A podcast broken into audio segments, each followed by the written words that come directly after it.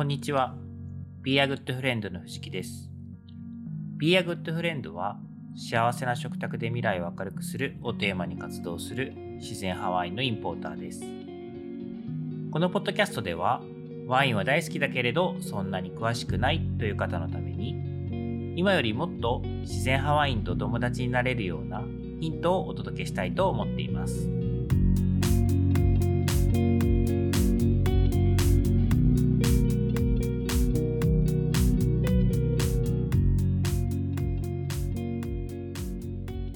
はい。皆さん、こんにちは。えー今日はですね、134回目のエピソードになります。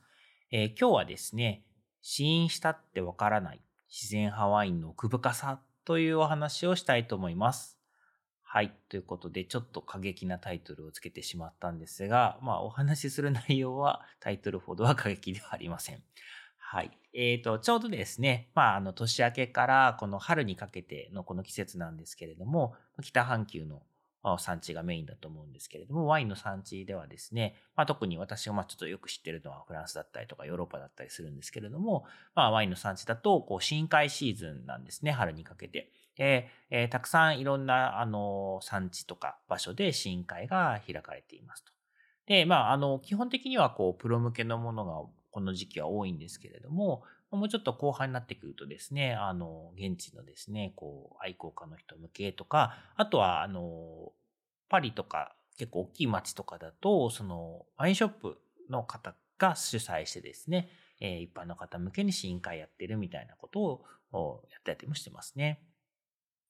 で、えーまあその試飲会っていうものなんですけども、ちょっと行ったことない方はイメージできないかなと思うんですけれども、まあ大小規模はいろいろあるんですけど、まあ試飲会と呼べるような、まあ、プロ向けのやつとかだと結構規模が大きくとですね、えー何十人っていう場合もあるけど、もっと言うと何、まあ、100人単位以上の生産者がいて、で、いろんな、えー自分たちが、まあ、作ったワインだったりとか、これから瓶詰めする、まあ、完成前のワインだったりとかを持ってきて、えーあ、試飲をするっていう会ですね。で、まあ、これだけ聞くといろんなワインが試せていいよね、羨ましいよねっていう風になるんですけれども、まあ、あの、じゃあ、本当にこの一度にたくさんワインを試飲できる試飲会っていうのは、まあ、その、ワインを見つけるっていう意味では効率的なのかどうかっていう話をちょっと今日したいかなと思います。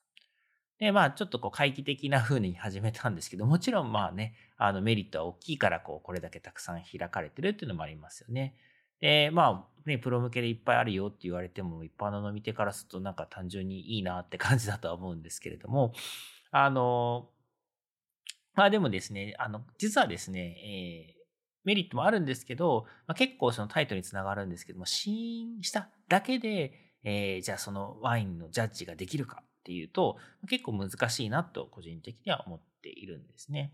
で、まあそれは単純にあなたのテイスティング能力がないだけでしょうって言われたら もう本当にごめんなさいって感じなんですけども、ただですね、じゃあ、あの、テイスティング能力、ね、めちゃくちゃある方っていうのが、まあどれぐらいいるのかっていうと、うん、まあどうなんだろうな、っていうふうな思ったりもしますと。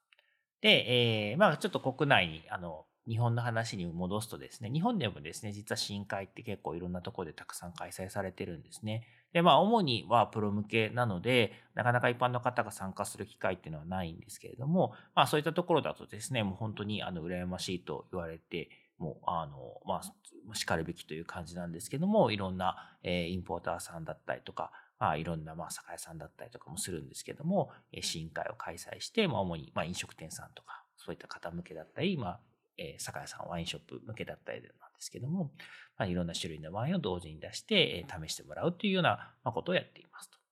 で、えーちなみに、じゃあ、ビアグッドフレンドやってんのって言われると、実はうちはあんまり試飲会をしていないんですよね。あんまりというか、まだ、えー創業以来一度も試飲会というものを、まあ一度もっていうのは嘘かもしれないな。なんかちょっと、出先、出張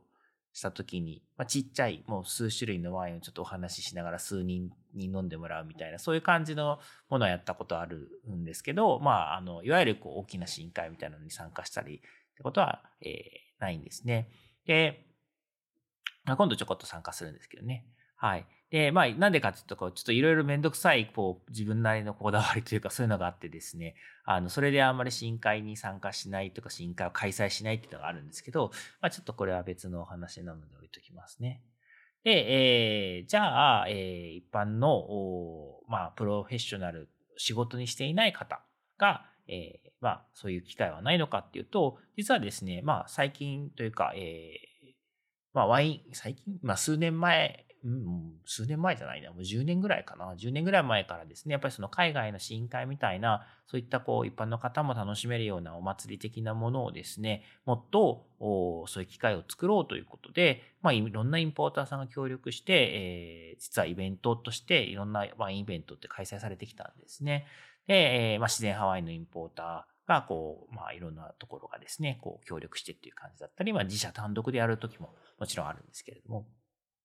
で、まあそういったですね、ワイン向けのイベントっていうのも、まあここ数年やっぱりちょっとご時世柄、あの、あんまりなかったんですけども、ここ、そうですね、今年になってからですね、ポツポツポツとですね、どんどんといろんな、こう、ところでそういったイベントが企画されたり開催されたりするようになってきているので、まあそういったところにですね、参加する機会は増えてきたかなと思うので、ちょっとですね、その自然ハワイのちょっと大きなイベントみたいなものをもうアンテナ張ってですね、チェックしてもらえると、まあ楽しいのかなと思って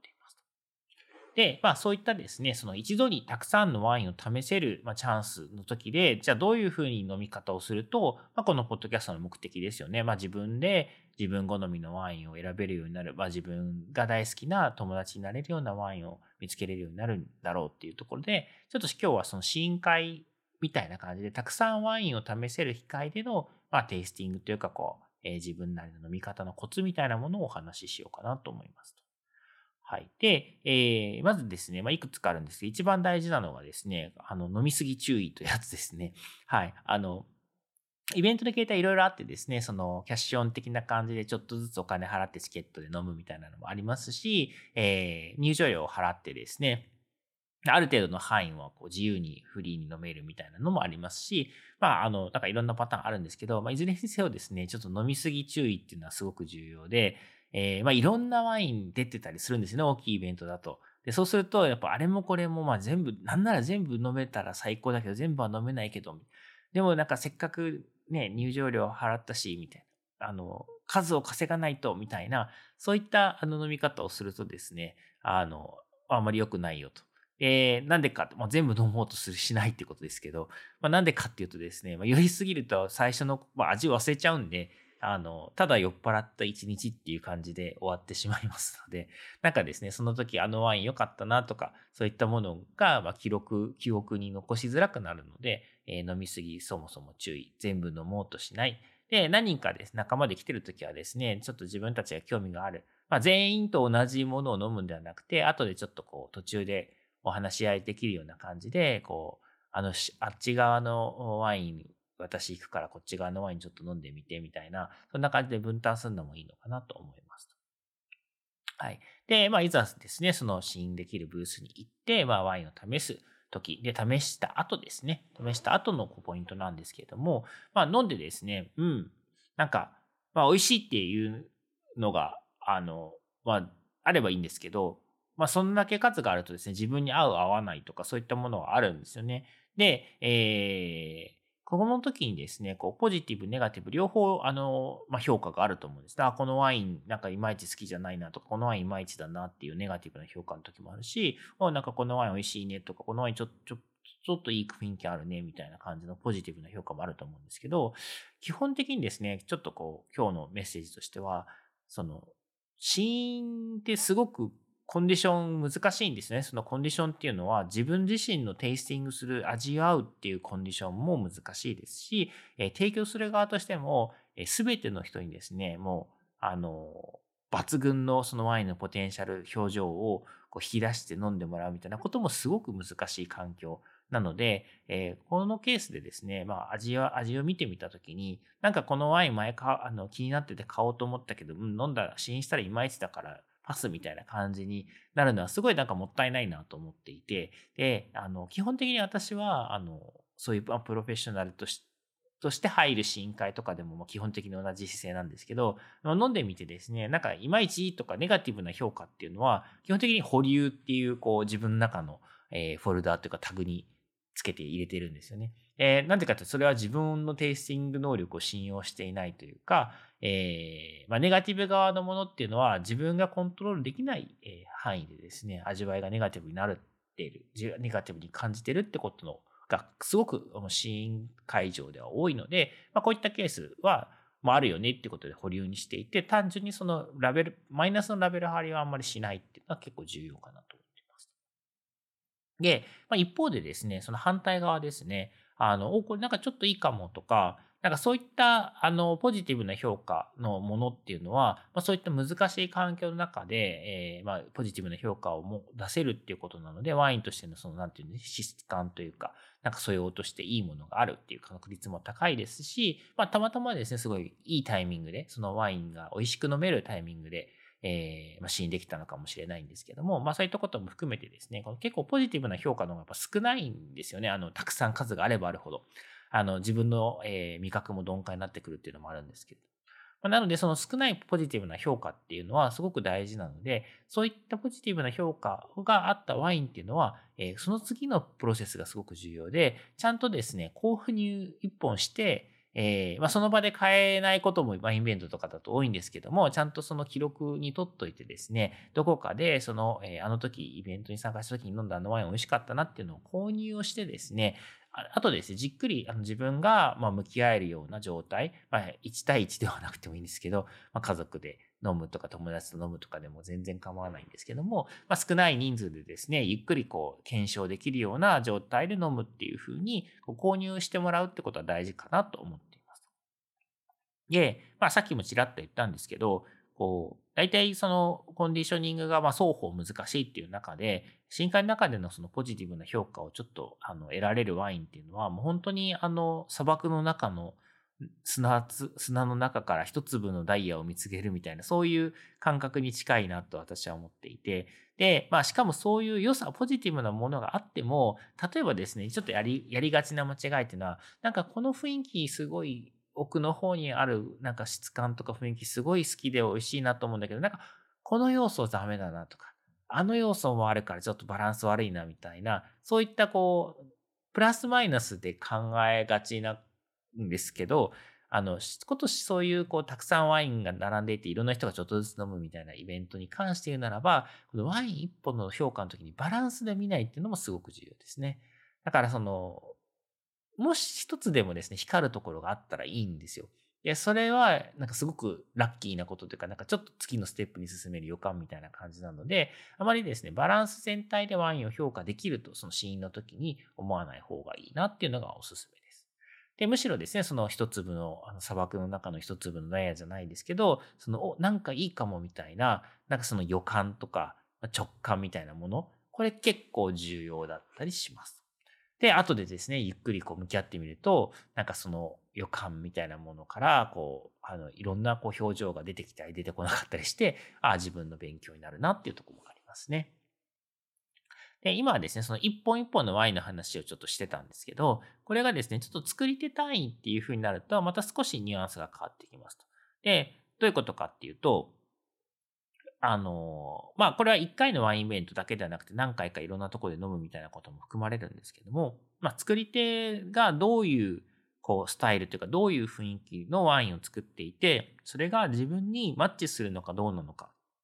そういう、ま、なんかマッチ率みたいなものをですね、こう見るにはすごく深海いい機会で、で、えー、まあ基本的に一本一本のワインに関してはそのネガティブポジティブで言うと、ネガティブは保留にしてポジティブはちゃんとフォルダーに入れるみたいなことがおすすめなんですけど、まあそういう中でそのポジティブ率が高い作り手と、えー、まあ、あの、フラット、まあ、ずっと保留みたいな感じの作り手とみたいなのは、そういう打率みたいな感じのものをちゃんと記録しとくとか記憶しとくっていうのはすごく大事かなと。思っています。で、まあ自分とフィットする作り手がなんとなく見つかるとですね、あの、ワイン選びってすごくやりやすくなるので、そういった意味ではこういう会はいいよねっていうことですね。で、ただですね、これ、あの、また難しいんですけど、先入観っていうのは結構、あの、ずっと自分の中に残るものでして、あの、作り手、まあ、この作り手あんまり自分とはマッチしないなと思っていて、まあ、それで、まあ、次はこうたくさんある選択肢の中でこう優先順位を下げるとか飲まないってこと、まあ私もよくやるんですけど、え、たまにですね、化けるんですよ、人も。人も3日会わないと変わるじゃないけど、なんかそういうことわざみたいな、個人みたいなのありますけど、あの、たまにですね、なんかこういろんなライフイベントだったりとか、あとはその運営しているワイナリーのメンバーが変わったり、つまり例えば、家族系だとしたら、えー、まあお父さんが仮に作ってたんだけど、え、そのお子さんたちがそのワイン作りに参加するようになって、もっとその積極的にその意見とか自分たちの考え方も反映されるようになったみたいな、そういった状態の時にワインが変わるみたいなことも結構あるんですよね。だからこう、たまに化けるみたいなこともちょっと念頭に置きながら、えー、こう、ふっとした予感みたいなもので、えー、その自分がちょっとマッチしないなと思った作り手の人のワインもたまに試してみるっていうのはすごく大事かなと思っています。はい。で、これは、ちょっとね、その自分がなんかあんまりあの相性良くないなと思ってた人のワインをですね、こう毎年買って検証するとかってさすがにちょっと労力的にもお金的にもできないんですけど、そういったことがふっとできるのがこういう深海の良さなのかなと思っています。はい。まあ大体なんか大事なことっていうのはそれぐらいなのかなと思うんですけど、まああとですね、そうですね、コンディションの話をしてたんですけど、えー、まあそういう意味ではですね、その会がスタートした、まあ、最初のタイミングっていうのは、ある程度全てのワインがですね、まあ、開けたてもしくは事前に、こう、ちょっといいコンディションするように開けて用意されているものだったりすることが多いので、えー、スタートダッシュ結構肝心かなと思います。最初の方はですね、自分の感性もフレッシュですし、えワインもある程度、まあ別に開けたてが美味しいって言ってるわけではないんですけども、ある程度こう、ちょっと安定した状態で、えーまあ、スタートできるっていうところなので、そのスタートダッシュが大事っていうことですね。イベントでは。で、もう一つはですね、その何周かするっていうか、あの、まあ、全部飲めないんで、そもそも全部一周してもう一周とかではないんですけど、なんかいろんなこうテイスティングを重ねてるうちに途中であったなんかこうふっとしたこうなんか感覚とか良かったなって思うものに一回戻ってくるみたいな、そういったことをするのも、なんか自分のこう軸をですね、作っていく、評価の物差しを作っていく助けになるのかなと思っています。まあでもね、最終的にはですね、その、え、いい予感があったワインを自分で買ってですね、そこから自分がどう育てるかっていうのがちょっとワインの楽しみ方なので、まあなんかその予感が、の種をですね、ちゃんとこう見つけるってことと、それをですね、お家に帰ってからですね、こう種まいて芽吹かせるみたいなことをすると、まあいいのかなと思います。はい。で、最後にですね、こういっちゃ、そのワインイベントってどこに行けばとか、どんなとこでやってんのとか、どういうふうに探せばいいのっていうことなんですけど、これはですね、まあ今ね、現代だと SNS とかすごく盛んで、まあいろんなそのイベント企画された方とか、まあそこに参加されてる、協力されてる方とかがどんどんこう、情報をシェアしているので、まあそういう、こう、えー、まあワイン関係の人のこう、人とか、えー団体の SNS とかを見るっていうのが一つと、あとはですね、なんかあの、イベント、一般の方向けのイベントとかだと、飲食店さんもご協力していただいているというか、まあ、その、主催が飲食店さんの場合もあれば、えー、主催がまた酒屋さんだったり、ワインショップだったり、インポーターだったり、いろんなパターンあるんですけども、まあ、その中でですね、やっぱりこう、ちょっとこう、ケータリング的なというか、屋台的なもので、えー、まあ、食べ物が用意されてるっていうケースも多いので、で、そういう意味ではですね、その飲食店さんに、のお店に行くとですね、あの、店に行ってワイン飲んでたり、ご飯食べてたりすると、なんかチラシとかが置いてあったり貼ってたりすることが多いんですよね。なので、まあそういったとこ行った時に、ちょっとこう壁に貼ってるものを見たりとかして、なんか良さそうなものがあったら、こうチェックするということは大事かなと。で、まあじゃあど、イベントがいっぱいあるけど、どれに参加したらいいのかみたいなのは、まああるんですけど、えっと、大体ですね、まあどのイベントに参加しても楽しいと楽しんでいただけるように僕らは頑張ってるので、えー、楽しいと思っていただけたらいいなってことなんですけど、まあ、あと経済性で言うとですね、大体主催している側っていうのは、あの、経済的には出血しているので、あの、そういう意味ではですね、もう、あの、秒で申し込んでいただいても損はしないっていうか、多くのケースで損はしないと思います。はい。あの、まあ、すぐね、埋まっちゃうイベントとかもあるんで、あの、なんか悩んでるうちにとか友達誘ってるうちにとかっていけなくなっちゃったりするのもあるので、まあ、えっ、ー、と、さっきも言ったようにですね、あの、なんか、すごい騙し取られるみたいな、お金もったいないみたいなことには基本的にはなんないと思うので、えー、まあ、気になった予定が空いていて、まあ、その、いろんなタイミングがあっていれば、サクッと申し込んでいただけるといいのかなと思います。はい。で、まあ、なんですけど、今日もちょっとくどくど言ったようにですね、まあ、いろいろ飲みすぎると、ちょっと整理ができないので、えー、あくまでもですね、その、なんか、ちょっとしたこう予感を探しに行くぐらいのこう気軽な軽い気持ちで、えー、行った方がよくて、で、それで、まあ、収穫としてはですね、イベント、いろんなイベントに参加して、いろんなこう予感をいっぱい集めるというよりかは、なんか一回イベント行って、その中で一つ一本なんか買いたいなと思えるようなイメージのあるものをもう見つけるみたいな。まあね、その買いたいなと思うものが売ってなかったりもするので、そういうものが何個かあると、まあ一回イベント行って一本買うイメージみたいな感じで、えー、組み立ててい、えー、くと、なんか自分の中でですね、こう、リサーチと、実証と研究とみたいな感じでプロセスが分かれて、ちょっと、あの、理解が深まるんじゃないかなと思います。はい、ということで、